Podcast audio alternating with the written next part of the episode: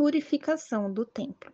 Leitura do Evangelho de João, capítulo 2, versículos de 13 a 22. Estava próxima a Páscoa dos judeus, e Jesus subiu a Jerusalém.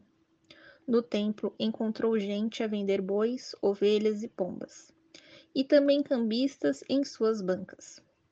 Com umas cordas fez um chicote e expulsou a todos do templo, com as ovelhas e os bois Espalhou o dinheiro dos cambistas e derrubou suas mesas. Aos que vendiam pombas, disse: Tirai daqui estas coisas. Parai de fazer da casa de meu pai mercado.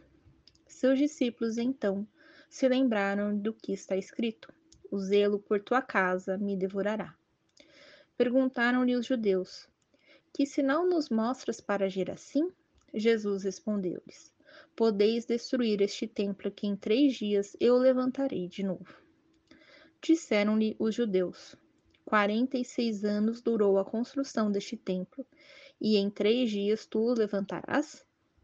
Mas ele se referia àquele templo que é seu corpo. Por isso, quando ele ressuscitou dos mortos, seus discípulos se lembraram do que havia dito isso e creram na Escritura e na palavra que ele havia dito.